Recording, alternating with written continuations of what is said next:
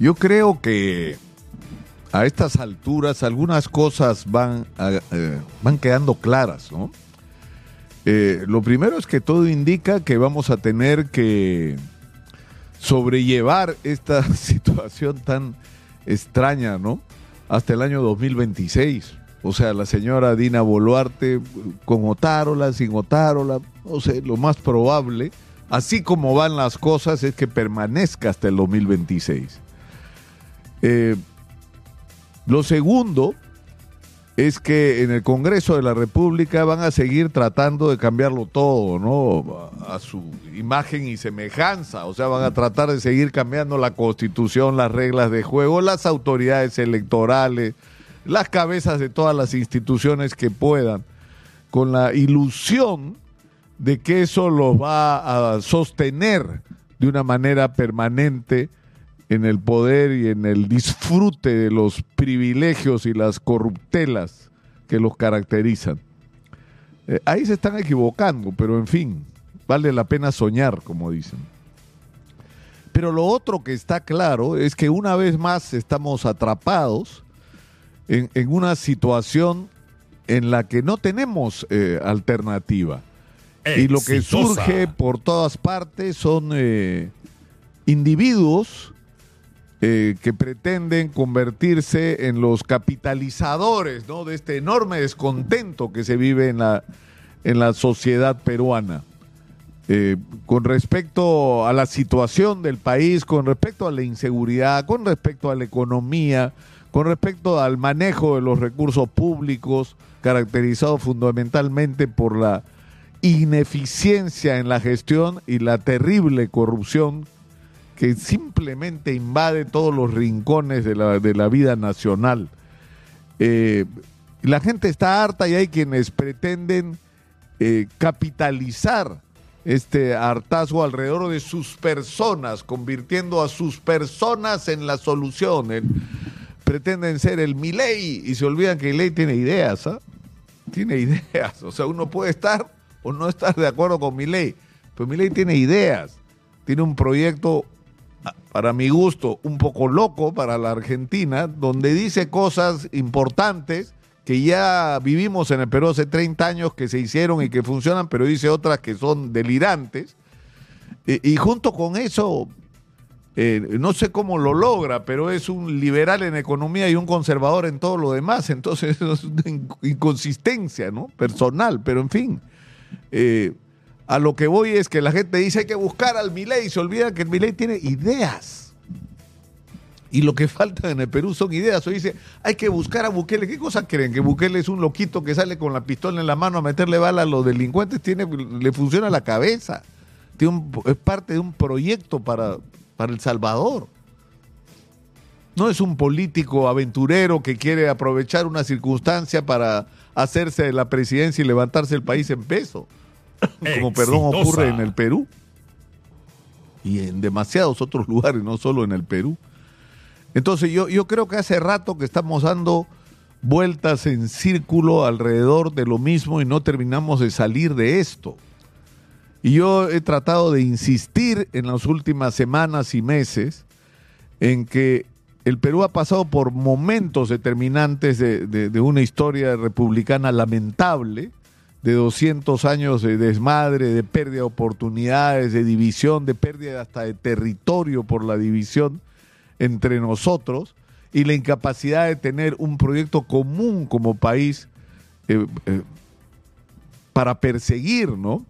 Y que si bien en su momento hubo esfuerzos por diseñar un proyecto para el Perú desde el APRA, desde Mariátegui, desde los movimientos social cristianos, eh, estos se fueron diluyendo y perdiendo a lo largo del tiempo. Al final eh, terminamos detrás del proyecto nacional de los militares con Velasco Alvarado de estatizarlo todo, eh, de controlar ellos toda la vida nacional, sin ninguna democracia y con un proyecto de industrialización que si bien es cierto, enfrentó problemas como el de la reforma agraria o la de reforma de la educación, lo hizo mal. Y lo hizo tan mal que la situación del Perú al final del gobierno militar era catastrófica, aparte de la corrupción que fue absoluta y totalmente impune durante el gobierno militar de Velasco y Morales Bermúdez. Se levantaron el país en peso y nunca ninguno de ellos siquiera fue procesado o investigado. Y luego vino el proyecto del movimiento Libertad, que era por fin, después del velasquismo, un conjunto de ideas para organizar la sociedad peruana de una manera distinta, desde una perspectiva liberal. Eh, ya sabemos los errores que se cometieron en esa época, la absurda alianza con Acción Popular y el PPC. Es decir, construyes un movimiento basado en la insurgencia de la gente que nunca ha hecho política, que odia a los políticos, que está harta de los políticos y te alía con los políticos. Es decir, hay que tener una falta de conexión de la realidad para tomar una decisión de esa naturaleza y los resultados están a la vista. Le ganó Fujimori, le podía ganar cualquiera. Felizmente, como lo hemos dicho acá, Fujimori hizo, aunque mal, ¿no? Algunas de las cosas que el movimiento Libertad promovió y gracias a eso el Perú es lo que es hoy. Un país que ha crecido de una manera extraordinaria en términos macroeconómicos y no ha resuelto sus problemas. Entonces, ese es nuestro problema.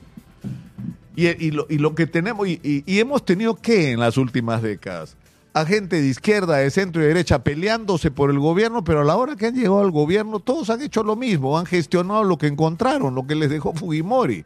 ¿Para qué? Para forrarse, para vivir colgados de la teta del Estado. ¿no? El Estado ha crecido de una manera descomunal porque llegabas al gobierno, metías a tu gente, salías, entraba el otro, traía a su gente. Y así hemos pasado de ministerios como la educación, donde había 2.000 personas hace 20 años, ahora hay 9.000.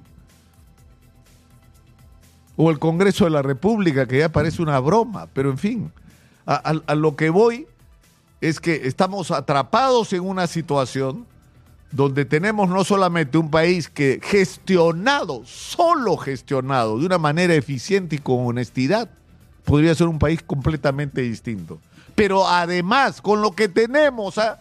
sin invertir nada nuevo, con lo que tenemos, pero si somos capaces de reconocer que lo que tenemos como país es algo extraordinario y que si lo sabemos aprovechar de manera inteligente, podemos convertirnos en una economía potente, pero habiendo aprendido la lección de que el crecimiento no se puede hacer para favorecer a un pequeño grupo de personas y de privilegiados, que el crecimiento tiene que servir para transformar la vida de toda la sociedad y darle a toda la sociedad las oportunidades de progresar, de hacer empresa, ¿no?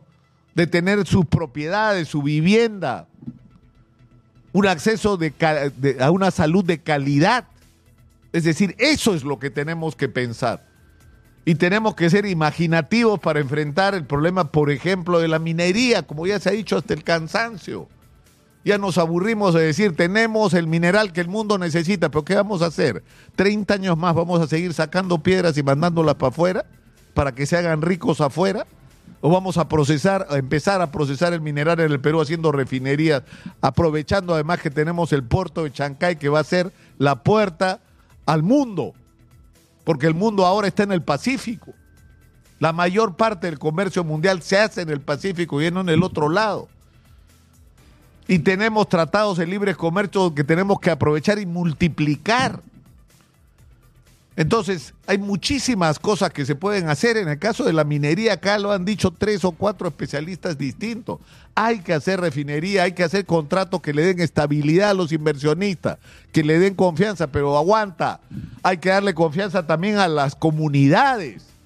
O sea, no podemos tener un proyecto de explotación de nuestro recurso minero en, medio de charcos de sangre porque tenemos que enfrentar a balazos a las comunidades que no son satisfechas en sus necesidades, que sienten que no se benefician de la riqueza minera cuando es la tierra sobre la que han vivido por siglos. Entonces hay que hacer algún tipo de acuerdo también con las comunidades de largo plazo, por 30 años o por todo lo que se pueda, para aprovechar esta circunstancia extraordinaria que nos ha dado la vida. Y lo mismo nos pasa con la agricultura de exportación y con el turismo. Es una vergüenza que tengamos los turistas que tenemos.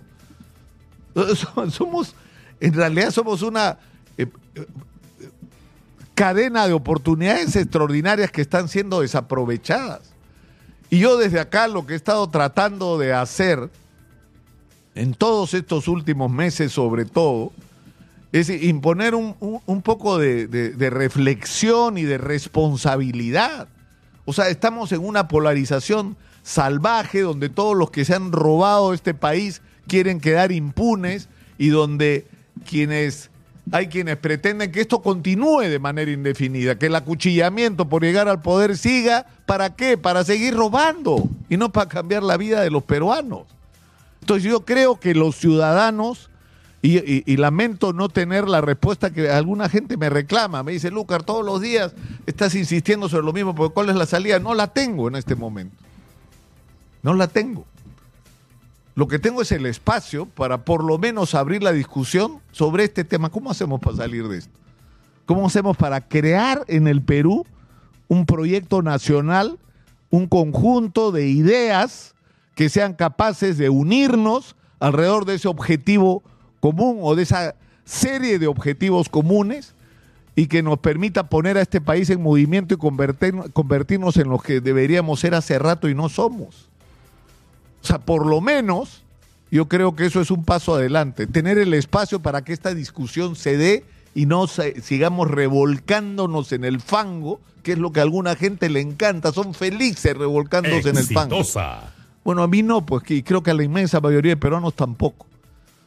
Entonces, usemos este espacio. Yo los invito a que usen este espacio para que discutamos qué es lo que hay que hacer para crear eso que lamentablemente hoy no existe en el Perú, pero que es indispensable para hacer, que no es la búsqueda de un genio, de un líder, de un outsider mágico que va a arreglar. No, eso ya lo vivimos y ya vimos en qué termina.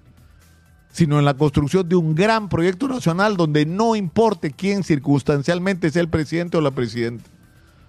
Porque lo que importa son los objetivos de largo plazo y en cada momento se decidirá quién es el mejor para que esos pasos se den en la dirección correcta. Pero yo creo que ese es el tema más importante para el Perú hoy, para empezar tener esta conversación. Soy Nicolás Lucar, esto es Hablemos Claro, estamos en Exitosa